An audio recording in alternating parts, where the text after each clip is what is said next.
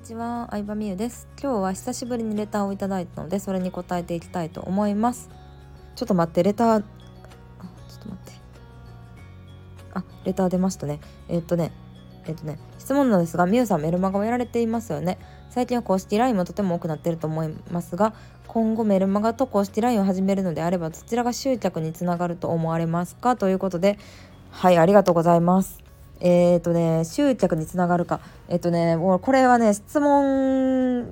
がちょっとね、雑というかね、どういうビジネスをされてるかね、分かった方が答えやすいのはありますね。的確な、えー、お答えをできるかなと思うんですけど、正直ジャンルによるんですよ。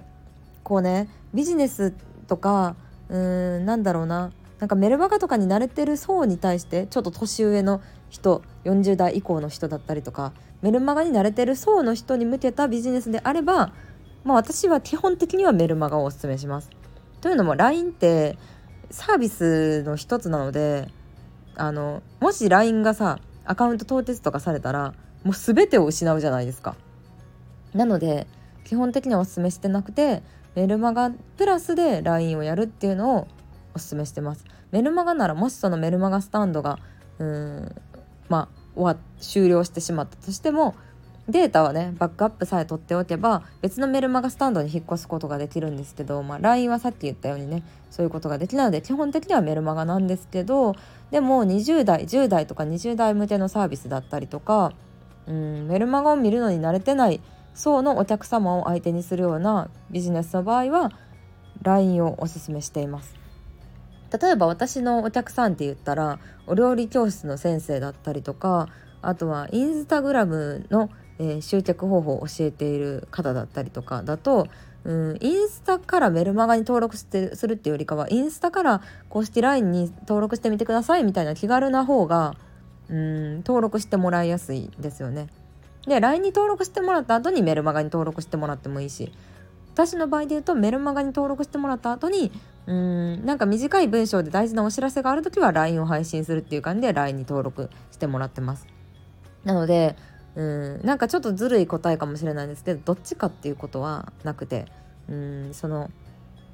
これね質問くださった方の、えー、お客さんの層はどういう感じか。あとはあのなんだろうな気軽に登録してほしいものだったら LINE の方がいいかなと思います。うん。まあ、集客につながるのはうんなんかどっちもどっちじゃないですか正直。LINE のメリットがメルマガのデメリットでもあるし例えば LINE のメリットで言ったらうんとあのなんだろう LINE ってさ常にみんな見てるからね購読率は100%なわけですよね。でもメルマガってメールボックス最近開かない人もいるのでメール送ってるけどそのうちの30%しか読んでないってことも結構よくあることで。なので LINE はまあ読まれるんですけどでもブロックもされやすいっていうねデメリットがありますし。うん。で LINE はね公式 LINE は結構さ読者増えたらあれですよね。課金しないとダメですよね。私も月5500円だけですけど送れるメッセージどれぐらいだったかな？1万1万5000件とかかな。うん、LINE のお友達が2,000人ぐらいいるんで1ヶ月に7通ぐらいしか送れないっていう計算になるのでまあ、LINE はねあのとにかく数を集めればいいわけではなく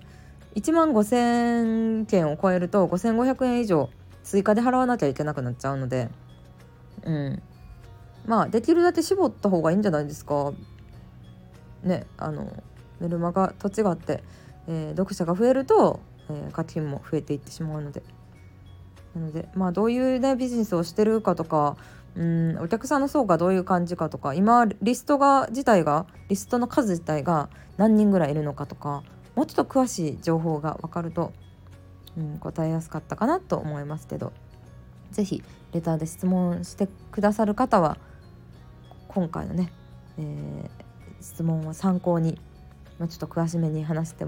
聞かせてもらえたらなと思います。ということで今日は LINE とメルマガについてのお答えでした。ありがとうございました。